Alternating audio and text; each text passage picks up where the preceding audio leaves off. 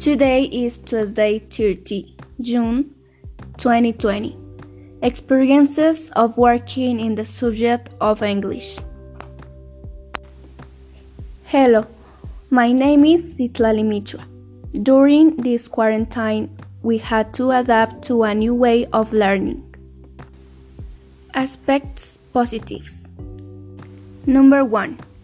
I like he gave the activities because they were very skipped.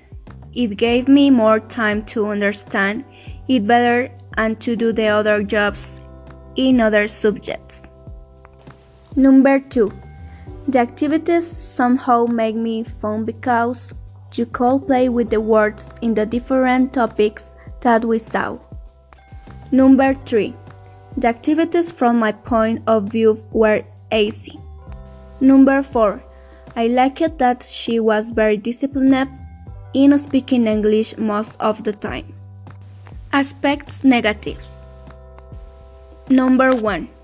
I don't like that the Miss said that we asked her if we had doubts because she did not answer. Number 2. I don't like that it will not space will on a topic because it did not answer doubts. Number 3.